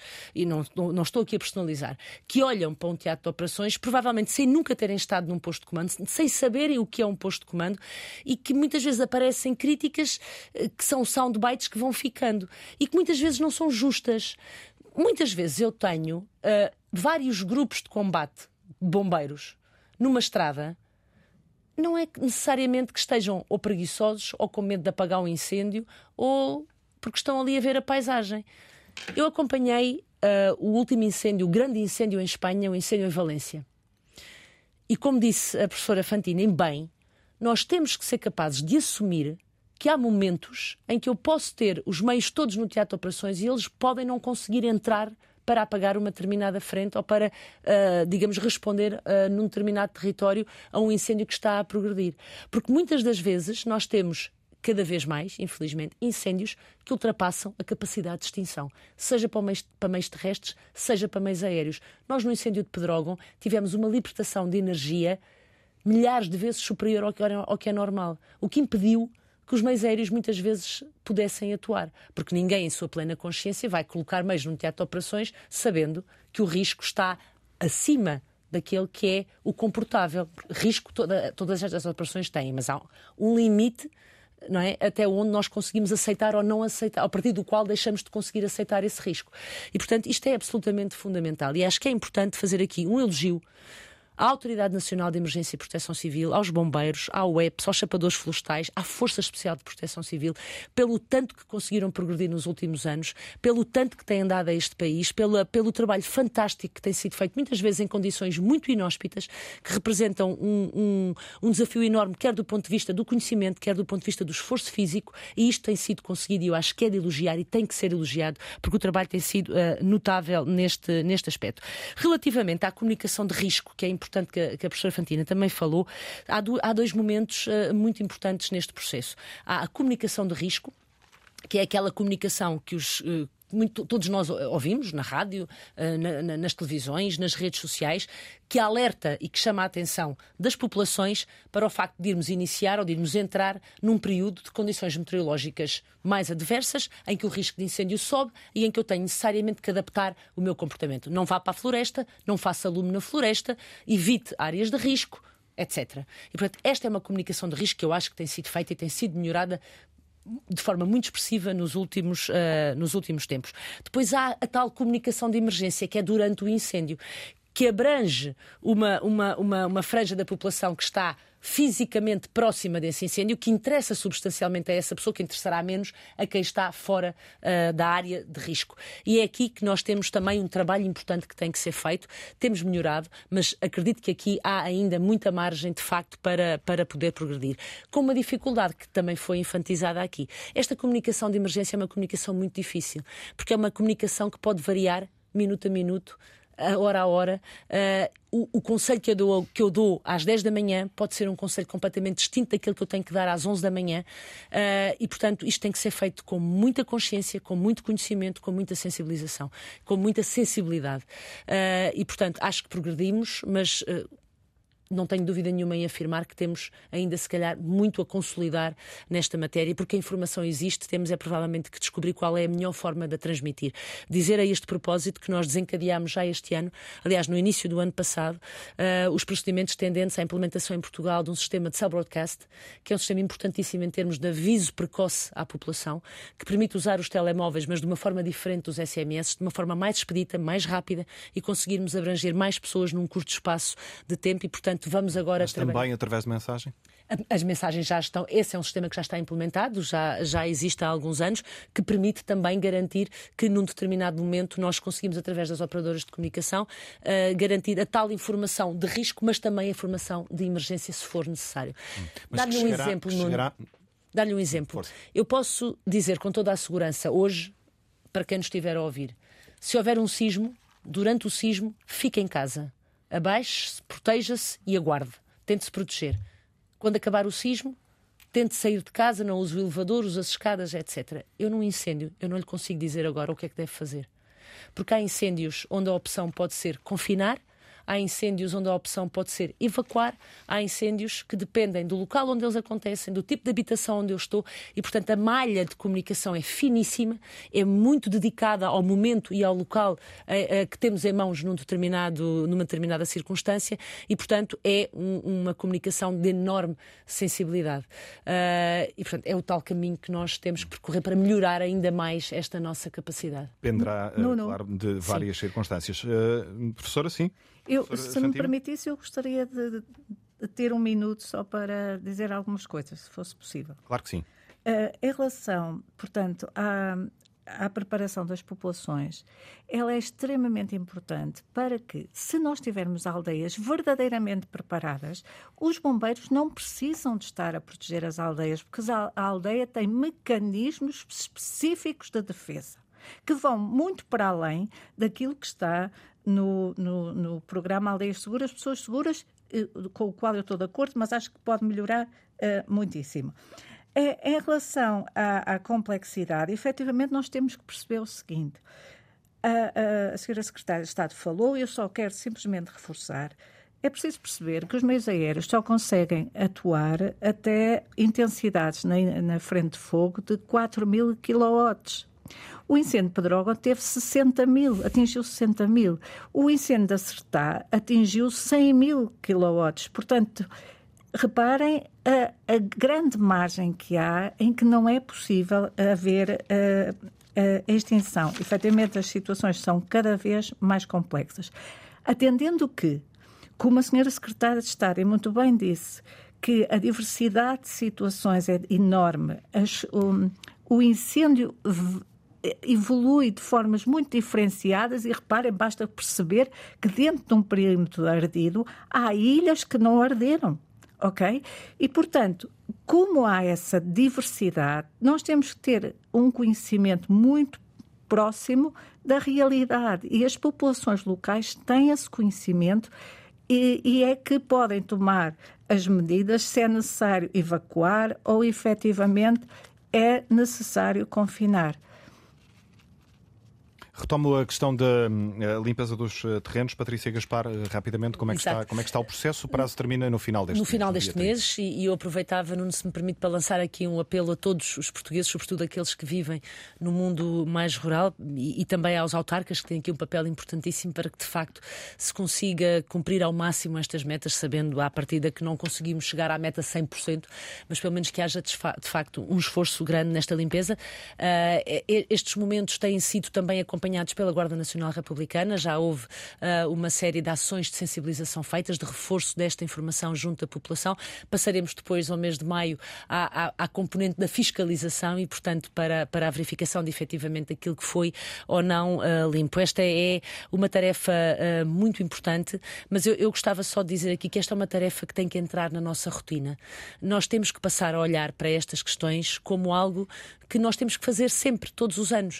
Uh, e, portanto, sabemos que o país tem um problema uh, estrutural de abandono do, do mundo rural, de, das zonas florestais. Uh, é, é, por isso que nós temos tentado edificar este novo sistema de gestão integrada de fogos rurais em, com base em quatro pilares fundamentais. Dois deles passam pela valorização e pelo cuidar do espaço rural. Porque é que antigamente nós não tínhamos estes problemas? Porque as pessoas estavam nestas zonas, as pessoas valorizavam porque retiravam o rendimento daí. E, portanto, nós temos que encontrar novas formas de valorização do espaço florestal, do espaço rural, uh, e este é um trabalho transversal a toda a ação governativa, lá está, que leva algum tempo, leva tempo, não se consegue garantir esta transformação em vários anos, uh, em poucos anos, e, portanto, nós vamos precisar de mais tempo.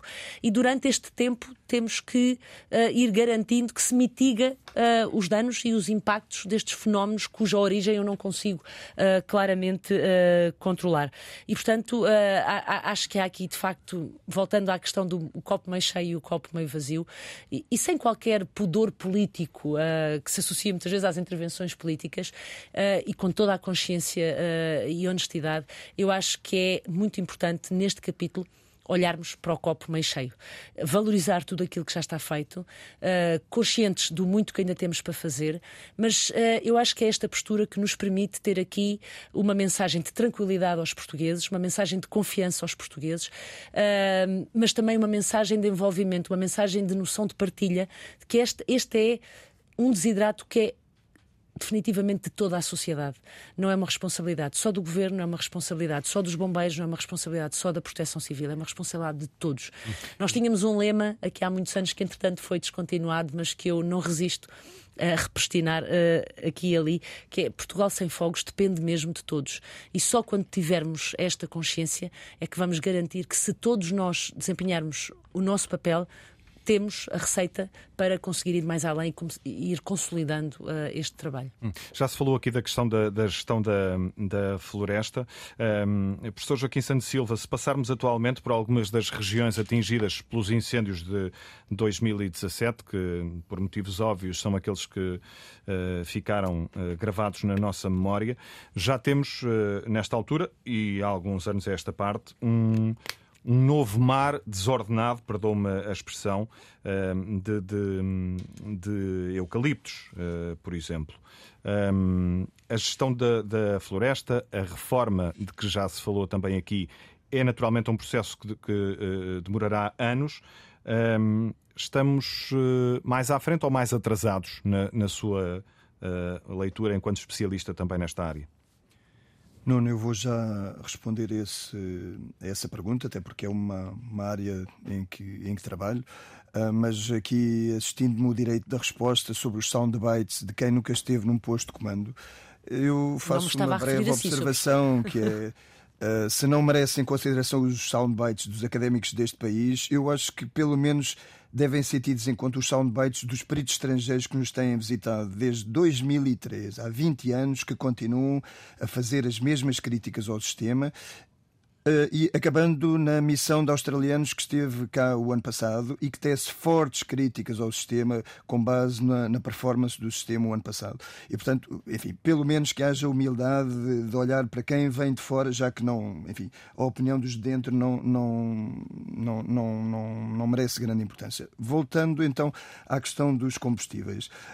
Um, eu sou eh, bastante cético relativamente a este mito que se tem criado de que nós vamos reformar a paisagem e que daqui a 10 anos vamos ter aqui um jardim com parcelas e com, e com eh, a floresta compartimentada e gerida e produtiva. eh, eu sinceramente acho que não vai acontecer nada disso e, uh, o, e o, exemplo que, que, que o Nuno uh, deu sobre Pedrógão é, é, bem o espelho daquilo que tem sido a evolução da paisagem desde 2017 para cá. Portanto, esta ideia de que nós, e seria um caso único no planeta todo, vamos conseguir gerir cada metro quadrado do território é um mito. Uh, infelizmente continuam-se a, canalizar somas uh, enormes de dinheiro em, em uh, ações de gestão que são uh, efêmeras e, e, frequentemente contraproducentes, como por exemplo a, a, a, infeliz campanha de abate de arvoredo em faixas de gestão de combustível junto às infraestruturas, que enfim, é mais que sabido que tem, tem efeitos perniciosos porque retira sombra e vai secar os combustíveis e vai permitir aumentar a, a quantidade de mato e portanto vamos passar a ter uma, uma situação pior que aquela que tínhamos hoje, uh, antes. Uh, isto com a agravante de termos uma série de espécies exóticas invasoras agressivas que vão aproveitar esses espaços vazios para colonizar essas áreas e, e portanto, para piorar ainda uh, a, a situação. Um, e, e, portanto, uh, é importante termos em conta que Portugal, sobretudo na, na região centro e norte, tem as mais altas produtividades primárias líquidas da Europa. Ou seja, é a zona da Europa onde a vegetação cresce mais depressa. E, portanto, qualquer ação que se faça de gestão de combustíveis está condenada a ser rapidamente revertida, sobretudo tendo em conta as espécies que temos em Portugal, a começar então pelo eucalipto. Eu, ano passado, estive a visitar Pedrógão, a acompanhar uma uma, uma reportagem para, porque celebraram cinco anos do, do infeliz evento de Pedrógão Grande hum, e, e, de facto a paisagem está bastante mudada, mas está bastante mudada para pior. Antes, em 2017, ainda se conseguiam ver alguns núcleos de pinheiros, eh, de, de, daquilo, remanescente que foi a, a, vasta área de Pinhal Bravo, que já chegou a ser a maior área de Pinhal Bravo contínua da Europa, e hoje em dia uh, os pinheiros eh, praticamente desapareceram porque houve um takeover, portanto, um, um, uma tomada de, do território pelo eucalipto que tem uma capacidades regenerativas muito superiores às nossas espécies e que beneficia uh, muitíssimo do, do fogo. E, portanto, como corolário desta, desta conversa, eu penso que uh, atirarmos o ONU para a floresta e para a vegetação, porque é aí que vamos resolver o problema, é uma boa forma de uh, uh, escondermos, pormos uma cortina de fumo sobre o real problema que temos em Portugal quanto a incêndios e que nos torna diferentes dos outros países todos da Europa e de praticamente os restantes países do mundo, porque continuamos a ter as piores estatísticas em termos relativos a nível internacional. Uh, e, portanto, aquilo que nos torna diferentes é um número extremamente elevado de ignições derivado de uma cultura de uso do fogo uh, que não é compatível com aquilo, com a paisagem que temos hoje e com o clima que temos hoje. Uh, e um sistema de combate que está muito longe, e ainda bem que a senhora Secretária de Estado reconhece que há muito trabalho a fazer, porque há de facto muito trabalho a fazer a nível do combate. E portanto, uh, olhar para a floresta e para a vegetação como solução uh, parece-me que só serve para distrair as atenções daquilo que é o real cerne do problema, que são as ignições e o combate. Já vamos uh, destinar um minuto de notas finais para cada um dos nossos uh, convidados. Estamos uh, já na reta final deste programa. professora Fantina Telim, há uma questão sobre a qual gostava de de ouvir, porque sei, sei que tem uma, um, um, conhecimento também específico sobre esta área. por estranho que possa parecer, o fogo pode ajudar-nos na prevenção do, dos, dos incêndios que não queremos. Uh, de alguma forma, Portugal poderia recorrer mais a esse método controlado para queimar material combustível? Eh, sim, eh, foi várias vezes aqui mencionado o relatório de, de peritos estrangeiros que estiveram em Portugal e num dos relatórios do, dos australianos eles dizem que é necessário ter, uh, aceitar um, que o fogo tem efetivamente duas faces, uma boa e uma má. De resto, os aborígenes na Austrália dizem que a situação uh, dos incêndios uh, em território australiano se descontrolou precisamente porque deixaram de ser usadas as técnicas de fogo que, que, que eles usavam no passado. Pois, porque quando nós uh, vemos anualmente o mapa de área queimada da Austrália, o que realça é a, a extensa mancha na, na parte norte do, do, continente, porque é aí que os aborígenes trabalham e utilizam o fogo como ferramenta de gestão da paisagem. Mas onde ocorrem os problemas maiores, as catástrofes maiores em termos de incêndios, não são aí, são no sul uh, do território. Portanto, eu, eu, eu discordo um, em relação à opinião do, do meu colega Joaquim Santos Silva, porque eu acho que há dois aspectos fundamentais, na minha opinião, para um, mudar um pouco, um, evoluir num sentido mais positivo, embora eu reconheça e quero aqui frisar que muito tem sido feito uh, para resolver uh, o problema. Um primeiro aspecto, e como diziam, uh, como está escrito no relatório dos peritos americanos, é preciso aceitar que o fogo é uma componente dos ecossistemas.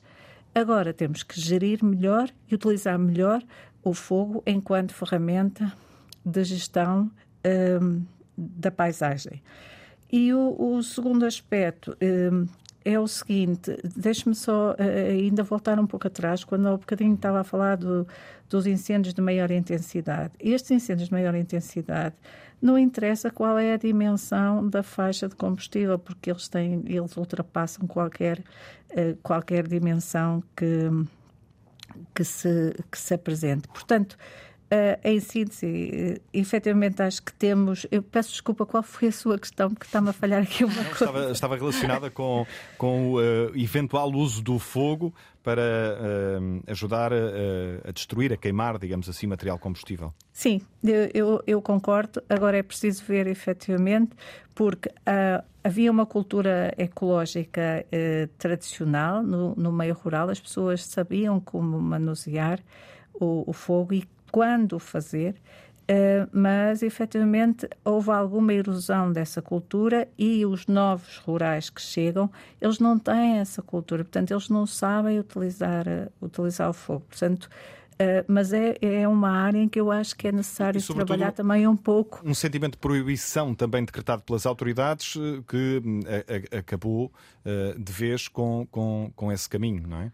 Sim, sim, foi um, foi um, um, um mau passo. Uh, Compreende-se, porque não havia, se calhar, outras alternativas uh, no horizonte, uh, mas agora que não é só na Austrália, na, nos Estados Unidos, no Canadá, re, respeita-se cada vez mais o, o, conhecimento tradicional do uso do fogo pelas comunidades privativas e uh, eu acho que, efetivamente, também importa aceitar esta realidade e depois partir para efetivamente sensibilizar as pessoas, trabalhar uh, com elas e porque é possível também continuar a evitar algumas ignições, uh, mas sempre não na forma proibitiva, mas sempre na forma de construir algo de novo com as próprias comunidades. E para mim é um ponto assente e que nós temos que aceitar uh, que o fogo tem efetivamente as duas faces e pode ser claramente um instrumento de gestão da paisagem. Professora Fantina, se me permitir, vou incluir já essa sua reflexão uh, no seu minuto de notas uh, finais, aproveitando para uh, me despedir de si, agradecer a sua presença. Nuno Obrigada. Lopes, vamos avançar para um, notas finais. um minuto para concluirmos, por favor. Sim, só, só, muito rapidamente dizer que foi aqui referido a questão dos peritos internacionais, só dizer que nós tentamos adaptar para Portugal tudo aquilo que são as recomendações, tanto do ponto de vista da meteorologia, do ponto de vista da previsão, do ponto de vista do combate, mas temos que adaptar sempre à realidade local e àquilo que temos disponível para passar à prática. Uh, só notar que realmente uh, o verão uh, poderá ser um verão normal, mas acima daquilo que é, que é o que é o usual para a época do ano, uh, convidar os cidadãos a tomar atenção ao que são os avisos de tempo quente do IPMA que irão surgir inevitavelmente. Normalmente associados a esses avisos de tempo quente está também uh, perigos de incêndio rural em valores muito elevados ou mesmo extremos. Hum. É, é, possível prever quais serão as regiões do país onde o risco de incêndio será mais preocupante ao longo dos próximos meses? Está, está também muito relacionado com aquilo que é a parte estrutural, que é uma, que é uma carta que é criada pelo ICNF, que tem a ver com as manchas florestais. Portanto, estamos a falar de Algarve, Serra Algarve e o interior norte e centro, são aquelas zonas realmente onde o perigo de incêndio rural muito provavelmente será mais elevado. Obrigado também. António Nunes, um minuto de notas finais, por favor.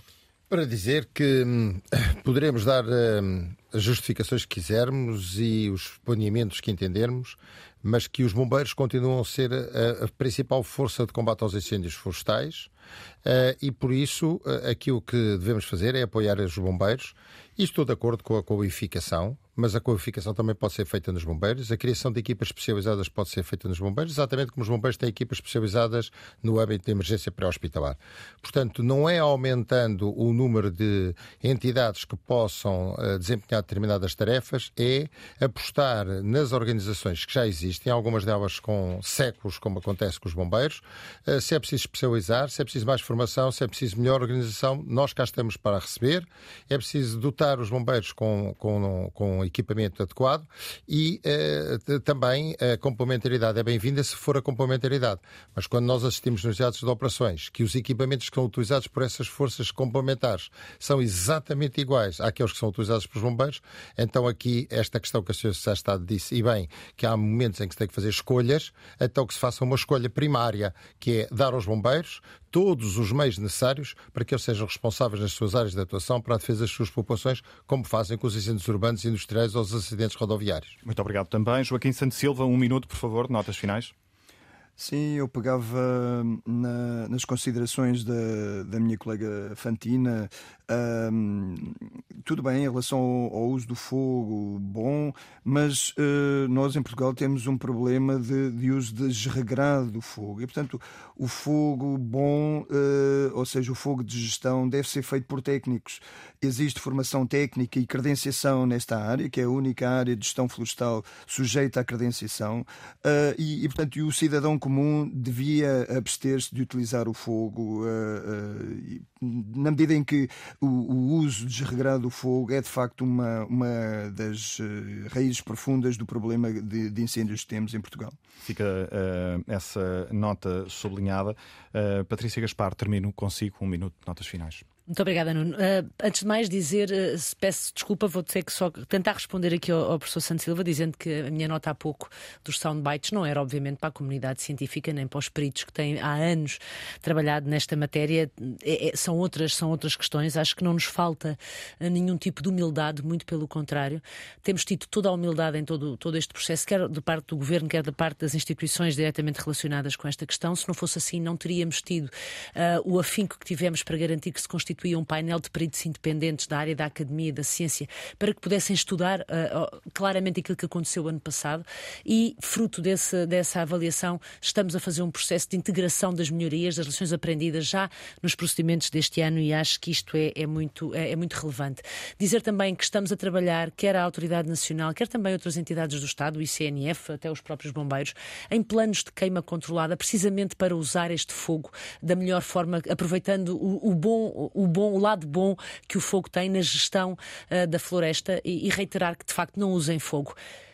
As alterações climáticas e a, a meteorologia corre mais rápido do que, do que aquilo que nós conseguimos fazer evoluir o sistema. Portanto, precisamos de tempo e precisamos também de tranquilidade e estabilidade do sistema. Muito obrigada. obrigado também. Chega ao fim mais um consulta pública. Cuidados técnicos de José Inácio, Rui Oliveira e Edgar Barbosa. A produção foi de Marta Pacheco. Voltamos de hoje a 15 dias.